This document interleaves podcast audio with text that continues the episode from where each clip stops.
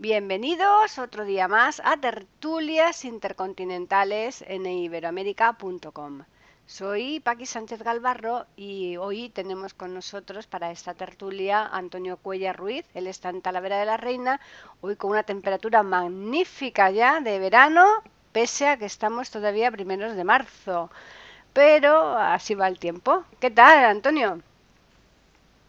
Muy bien, pues sí, efectivamente, hoy tenemos aquí una predicción de 26 grados. Igual que aquí, sí, sí, sí. esto, es una, esto es una locura. Bueno, vamos a ver, mm, es que el problema que tiene la gente en general, lo que tenemos, es que tenemos memoria de pez. Que además viene, viene muy bien para la tertulia de hoy. Sí, es verdad, el agua, ¿no? Además estamos, estamos bajo el signo de Piscis ahora mismo. Bueno, pues no sé. Estamos bajo el sol, pero bueno. Y, yo me acuerdo, cuando estudiábamos, yo me acuerdo, eh, días de marzo, así. Eso sí, luego a lo mejor a los dos días cambiaba y medio nevaba. O sea que a veces estas cosas ocurren. Lo que pasa que la verdad es que llevamos un invierno absolutamente normal. Pero bueno, nosotros nos vamos a dedicar a, hacer lo que el pez, navegar por debajo del agua, porque hoy vamos a presentar aquí a Narciso Monturiol y Estarriol. Fíjate, eh, ¿apellidos catalanes o...? Sí, evidentemente. no hay vuelta de hoja, ¿eh? sí, sí. Este señor era de Figueras, de la provincia de Gerona, para los que son fuera de España, de la Costa Brava, muy cerquita ya de la frontera con Francia. Y mm, bueno, pues este hombre era hijo de artesanos, lo cual le vino muy bien, ahora explicaré por qué. Su padre era un botero, o sea, hacía botas, pero no para los pies, sino para el vino, o sea, tonelero o como se le quiera llamar. Entonces, claro, en este oficio es muy importante la impermeabilidad. Claro, y la, pez, y la pez, por eso tú hablabas del pez o la pez eh, y demás, ¿no? Sí, eh, bueno, hablaba del pez que va debajo del agua, o sea, del bicho, pero aquí viene muy bien también ese, diríamos, ver cómo su padre impermeabilizaba, porque eso él luego le sirvió para impermeabilizar su artilugio para meterse debajo del agua. Este señor mm, un adelantado a su época, con lo cual ya sabemos que le va a ir mal, un iluminado, o sea, un, claro, un, eh, pues eso, uno que, mm, que, nace en una época, pero que eh, tiene mentalidad de 100 años después, entonces estas cosas traen sus problemas.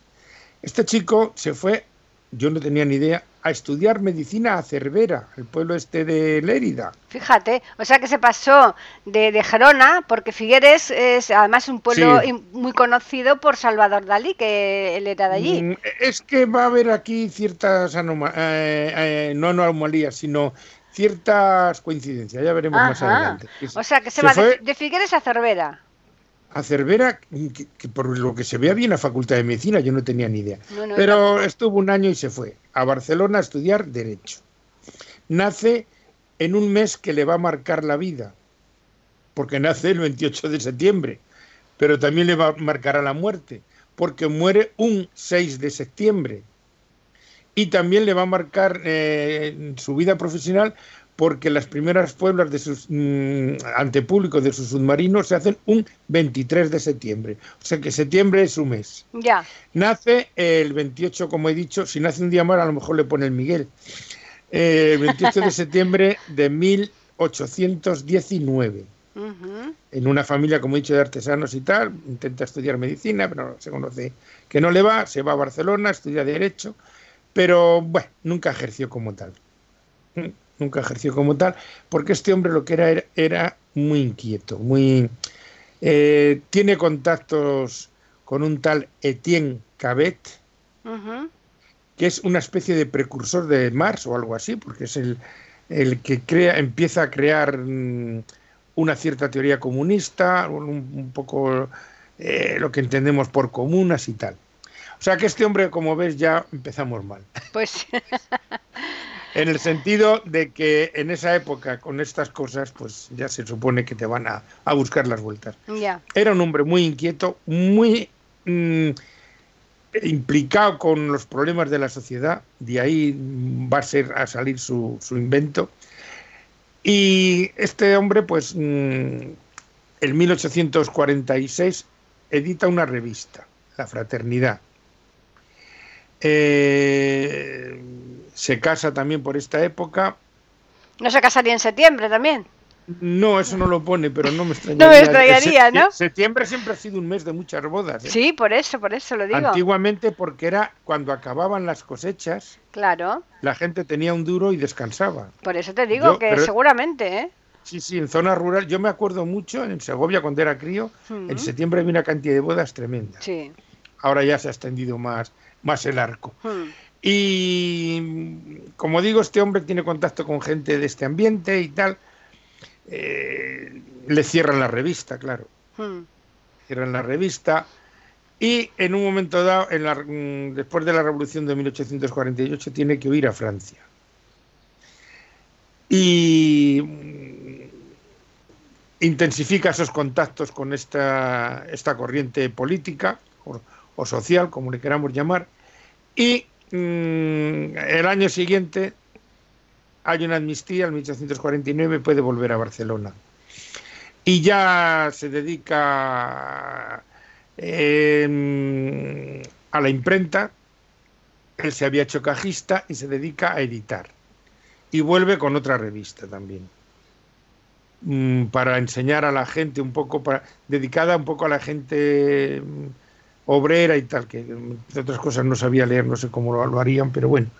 Eh, un poco los tiros iban por ahí. Y en esa revista va editando, por un fascículo supongo, algo así, una novela mm, dedicada a mm, el viaje de, hacia la Icaria, la isla esa mítica y tal. Entonces mm, se forma allí en Barcelona una comuna, por decirlo así, que se llama Isla Icaria, en, eh, derivada de esta, de esta novela. Y él empieza, mm, como vuelve otra vez a estas historias de, editar, pues le dice, anda, vete de Barcelona, no enredes y vete. Y hmm. se va a Cadaqués. Anda. ¿Eh? Y aquí tenemos a Dalí al lado. Ah, claro, claro, a Dalí, a Dalí y, posteriormente los chistes de, de mm, ¿Cómo se llamaba este hombre tan de Eugenio? ah, sí, sí, Los chistes en, en Cadaqués, ¿no? Bueno, pues se va allí y se dedica para, diríamos, relajarse un poco a la pintura. Fíjate. ¿Eh? Y eh, él iba a la playa, al mar, y veía a los mm, operarios o a los buzos que se mm, introducían en el mar para arrancar el coral. Ah, qué bonito, ¿no? Eso. Verlo, verlo, porque hacerlo tiene que ser muy peligroso. ¿eh? Y vio morir a uno. Entonces él empezó a dar vueltas a la cabeza. Dice, ¿cómo se podría sacar el coral sin arriesgarse tanto? Claro. Y empieza a darle vueltas al alcacumen, que lo debía tener muy bueno. Y es cuando le surge lo del submarino. Ya. Entonces, con unos amigos y tal, logra un capital tremendo, 10.000 pesetas. o sea, Traducido a euros, unos 60 euros. Y traducido a dólares, pues serían unos... 50 y tantos. Mm, mm, sí. Hmm. Un 10%, un 10 menos. Claro. Bueno, pues con ese capital empieza su gran invento, el submarino sumergible, que se llama el ictíneo. El ictíneo, fíjate qué nombre. Mezcla de pez y de nave, de dos palabras griegas. Y este artilugio, eh, mm, voy a decir un poquito las características, porque luego hay otro más. Tiene 7 metros de eslora, o sea, de largo. Dos y medio de manga, o sea, de ancho. De ancho, sí. Vamos a hablar eh, para que los Sí, sí, para los que no lo conozcan, eso es claro. Y 3 metros de, profundo, o sea, de calado. Eh, lleva, diríamos, como un doble casco, o sea, para meter unos compartimentos, para meter el agua que hace que al llenarse pese y se hunda, lógicamente, ¿no? Claro, claro. Bien. ¿Y a qué no sabes por qué estaba propulsado? Mm, pues no, en aquella época. Pues en aquella época debió ser como a pedal o manual. O claro, por eso te digo. Pero... dentro moviendo mm, una hélice que propulsaba eso. Claro, era lentísimo, ¿no? Pero bueno. Entonces las primeras pruebas se las hace en junio del 59. 1800, ¿eh? Vamos a aclarar a los oyentes, no se vayan a pensar. 1859. Eso es. Mm. Y diríamos, la presentación oficial en el puerto de Barcelona la hace el 6 de septiembre. Digo, no, el 23 de septiembre. El 6 de septiembre es cuando muere. Por eso digo que septiembre está muy... Muy marcado, desde luego, para él. Hmm. Y... Bueno, pues la gente le gusta aquello, tal, y muy bien. Bueno, así queda la cosa hasta que año y medio después eh, lo ven la, eh, que se hace en Alicante y van, o sea, en marzo del 60 y 1861, y van las autoridades, los, el ministro de Marina y toda esta gente. A la inauguración, digamos, ¿no? Sí, toda esta gente que... Ay, sí, qué bonito, qué bien, qué majo, qué, qué mono, qué mono. Bueno, ya, ya, ya hablaremos. Y claro, ya te puedes imaginar. No soltar ni un duro.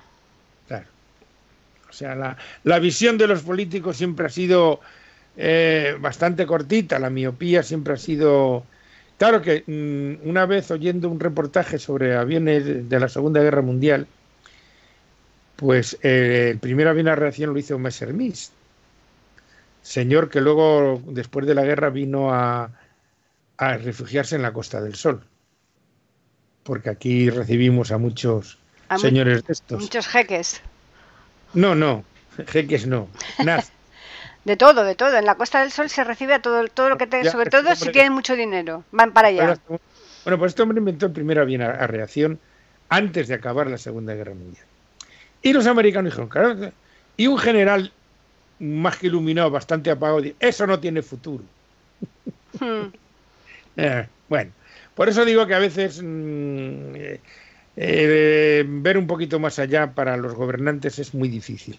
Hay muy, muy poquitos. Pues Total, eh, le dejan tirado y tal. Bueno, pero el hombre no ceja y mm, hace una suscripción popular y consigue 300.000 pesetas. Madre mía. O sea, unos 1.800 euros. En aquella época era una fortuna, ¿eh?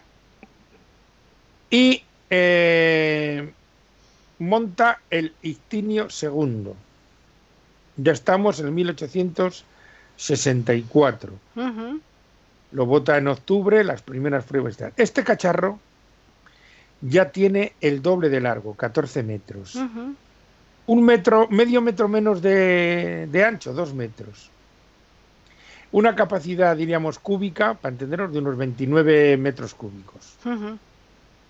Y aquí viene la gran novedad le impulsa con una máquina de vapor. Pero, como diría Millani, hmm. lo de martes y 13. Pero claro, no es una máquina de vapor, o sea, la máquina de vapor no es la típica, con carbón, no, no, no, no. Lo hace con peróxido de manganeso, zinc y clorato potásico. Entonces, esos tres componentes producen una reacción calórica que es la que eh, produce el vapor y propulsa. Pero además, esa composición de gas, o sea, esa reacción de gases, produce oxígeno. Fíjate. Oxígeno que es almacenado en depósitos para suministrarlo a la tripulación. Claro. Iluminar. Con lo cual, este artilugio ya corría o se movía Más rápido. a cuatro, cuatro nudos y medio. Traducido a kilómetros por hora, pues eh, 9 kilómetros menos un 20%, o sea, unos 7 kilómetros por hora. Porque ya sabemos que el nudo es milla por hora hmm. y una milla marina son 1800 metros. Más o menos. Sí, sí. Bueno, pues. Hoy, este día, hoy día, desde luego, se ha alcanzado ya bastante más velocidad, ¿eh? Sí, bueno, sí, sí, pero el mar no te creas tú. No, no, el mar no te creas tú, exacto, que no. Hmm. Hmm. Eh, a todo esto él sigue con sus mm, inquietudes políticas, se afilia al Partido Federal Republicano, ¿eh? saldrá diputado por la efímera república que duró 11 meses por el, eh, la población de Manresa, pero bueno, eso es después. Vamos a seguir con, con las características del submarino que a mí cuando lo he leído me ha, digo, qué, qué, ingenio. qué ingenio, pero eh, no, no, se sabe por qué redujo el ancho del submarino, eh, siendo todavía el doble de largo. Pues no lo sé, a lo mejor, a lo mejor en aras de... De, la rapidez quizás, ¿no? Claro, más... Más estilizado. Hidrodinámica, por decirlo así, hmm. claro, más más en forma, más estrechito y corta hmm. mejor el agua. Claro. A todo esto tenía un ingenio, el cacharro tenía un, a ver si logro yo explicar, una barra y un, y un, y un peso, como una balanza. Sí, una balanza, una romana, por ejemplo. Vamos a una cosa así. Hmm. Para tener equilibrado el cacharro en cualquier momento. Eso lo manejaba el piloto. Me explico, o sea, que si se iba la gente para adelante, ese contrapeso lo tenía que manejar el piloto hacia atrás. ¿Me explico, no? Sí, sí, sí. Fíjate cómo. Y también tenía un sistema de, de emergencia de soltar lastre rápido para subir a la superficie y tal. Mm, por eso digo que eh, es cuando lo estudias así, dices, jolín, qué, qué ingenio. Bueno, pues mm, este sistema de, mm, de propulsión con peróxido no se volvió a, usar hasta 1940 por, la, por Alemania para sus submarinos. Lo que pasa que era, en vez de peróxido de, de potasio, era, potásico, era peróxido de hidrógeno. ¿Eh? Para una serie de submarinos alemanes.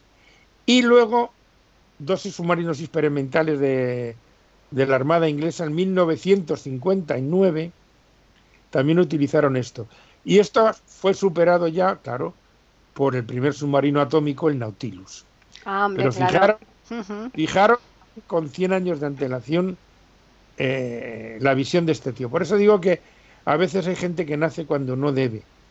Pues sí, porque este hombre hoy día habría sido una lumbrera si sin embargo ha pasado sin pena ni gloria, porque realmente Mm, yo... Sí, el, más conocido es Isaspera, pero también por ahí hay otro Antonio Sanjurjo. O sea que aquí lo de navegar bajo el agua estaba muy, muy, muy arraigado. Y vamos con la actividad política que además trajo. Entonces, cuando ya mm, esto, él se dedicó a los, inventos. Inventa, eh, le mandan a, mm, cuando es diputado, va a Madrid y le hacen director de la, de la Casa de la Moneda. Ajá moneda y timbre. Entonces inventa una máquina para hacer más rápido el papel adhesivo. Inventa lo que yo entiendo que es una especie de fotocopiadora, porque es para reproducir dibujos y textos. Inventa un artilugio para hacer cartopacios. Inventa una cola líquida. Inventa suelas de zapatos sintéticas. Un pienso para conejos hecho a raíz de virutas de, de Sauce, me parece que era. un, un receptor de vapor. Qué barbaridad. Y, y, totalmente desconocido este señor. Y una máquina para hacer cigarros que es lo único que patentó. ¿Eh?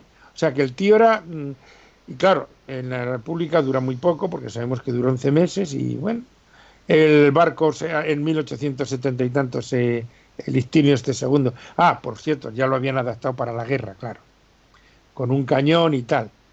Eh, pero no, no prosperó. Fíjate si hubiera sido, pero bueno, lo, de siempre. Y pues el, barco este acabó en un desguace, él medio en la miseria, como suele ocurrir. Ya, claro. Y mm, abandonado y tal, muere el 6 de septiembre de 1886. Le enterraron en un cementerio de, de Poblenou, en Barcelona. Y en Pues fíjate que no conozco yo ese cementerio, porque yo he vivido ahí en el Poblenou unos años. a lo mejor cuando tú estuviste. a lo mejor cuando yo ya Bueno, pero sí, sí, sí, sí, sí, debe ser, porque se lo llevaron de ahí en 1972, a Figueras, ¿eh? Ya, yo, claro, yo fui ya en el 77, pero de todas formas igual sigue existiendo, lo que pasa que yo por lo que sea no, no lo a conocer, porque yo viví cerca, muy cerca del Poblano, ¿eh? ¿eh? Pero bueno, sí, sí, sí, es curioso. Llama, estaba al este de Barcelona, según decían ese en un sitio que ahora mismo se me ha olvidado. Mm, Rabasal o algo así. No, me acuerdo ahora mismo del nombre. Pero es una población que entonces era un pueblo y que en Barcelona eh, se comió eh, eh, años más tarde, claro, hmm. como ocurrió en muchas poblaciones. Con muchas, claro, lógico. Y luego en, en 1891 sale un, un libro que había escrito él que es El arte de navegar bajo el agua. Ya diríamos póstumo y tal. Y me imagino que eso influiría mucho en Isaac Peral y tal. O sea que, pero lo que está claro es que aquí en España lo de navegar bajo el agua estaba estaba agafado porque después con Isaac Peral tampoco se pudo eh, llevar a cabo aquí en España y lo compraron los, ingleses. Dos grandes inventos hmm. mm, que revolucionaron eh, la, navegación y, la aeronáutica, que fueron el submarino y el precursor del helicóptero. Claro. Y sin embargo... Con la cierva, tú te estás refiriendo a la cierva. La cierva, claro. Claro. La cierva. Que algunos iluminados de no sé qué pueblo de Madrid, con esto de la memoria histórica y tal, que, que yo soy muy partidario de que se conozca la historia, que la gente sepa qué ha pasado y por qué pasan ahora cosas que muchas veces son reflejo de las anteriores, pero hay que estudiar un poquito de historia, hay que estudiar historia. Porque resulta que le han quitado una calle a este hombre porque decían que era franquista y este hombre murió a los tres meses de empezar la guerra. Que, era, que fuera de derechas, vale. Que a lo mejor viera con buenos ojos el golpe, vale. Pero hombre, de ahí a ser franquista. pero, pero aunque lo fuera, solamente, solamente este por el mero hecho de, de, las cosas que él inventó, ya tenía, por ese reconocimiento ya tenía que haberle dejado la calle. Claro, claro, pero la gente no distingue, no la hmm. incultura es muy grande. Sí, desgraciadamente, sí. Y a la fuera, pero estudia un poco, estudia, hmm. lee, lee, pero no. Hmm. No, no. Pues sí, es una pena, es una pena tremenda, pero es lo que hay. El caso es, pues, mira, de verdad que es que es una figura genial. Eh, todo, eh, que la hayas traído aquí porque yo yo no tenía ni idea, yo no lo conocía, yo no conocía ni siquiera el nombre de este señor, ¿eh? Yo sí, porque en una vez que participé en un concurso de radio esta pregunta no la acerté. entonces investigaste, ¿no?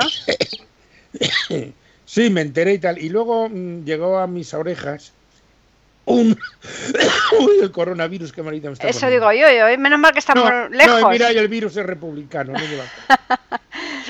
eh, mm, me hizo llegar Hilario un programa de estos de Radio Nacional Documento se llama. Sí. Sobre la vida de este hombre. Y ya, pues bueno, ya me enteré un poquito más. Pero desde luego lo que era un tío muy activo socialmente, muy porque el invento, o sea, vamos a ver, la motivación del invento curiosamente no está eh, guiado por la guerra, que es lo que ha hecho avanzar todos este tipo de la aviación gracias a la guerra avanzó muchísimo. Claro. No quedaba más remedio, claro. Y, claro, y, muchas, eh, las armas, por supuesto, el radar, todo esto viene, aunque, aunque se inventan antes, eh, eh, cuando llega la guerra es cuando lo, mm, lo perfeccionan, lo, lo usan y tal.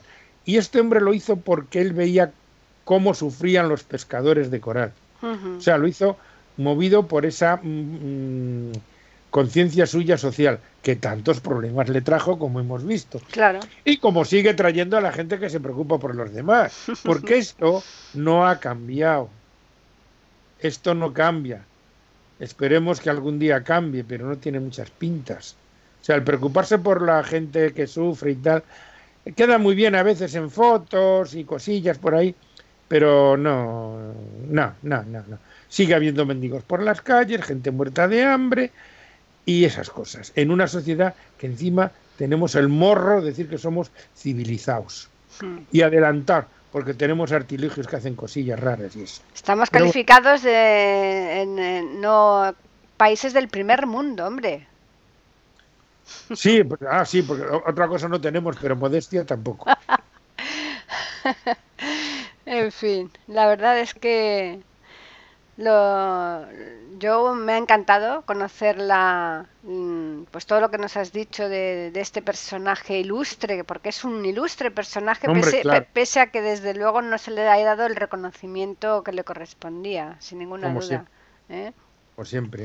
bueno, para la gente que pueda viajar y se atreva después de estos líos monárquicos y virales, eh, hay una réplica de los istinios estos en la, en la puerta del Museo de Marítimo de Barcelona. Ah, perfecto. Pues eso está muy bien, ¿eh? De los dos, ¿no? Creo que sí. Me ha parecido entender que de los dos. O por lo menos del primero.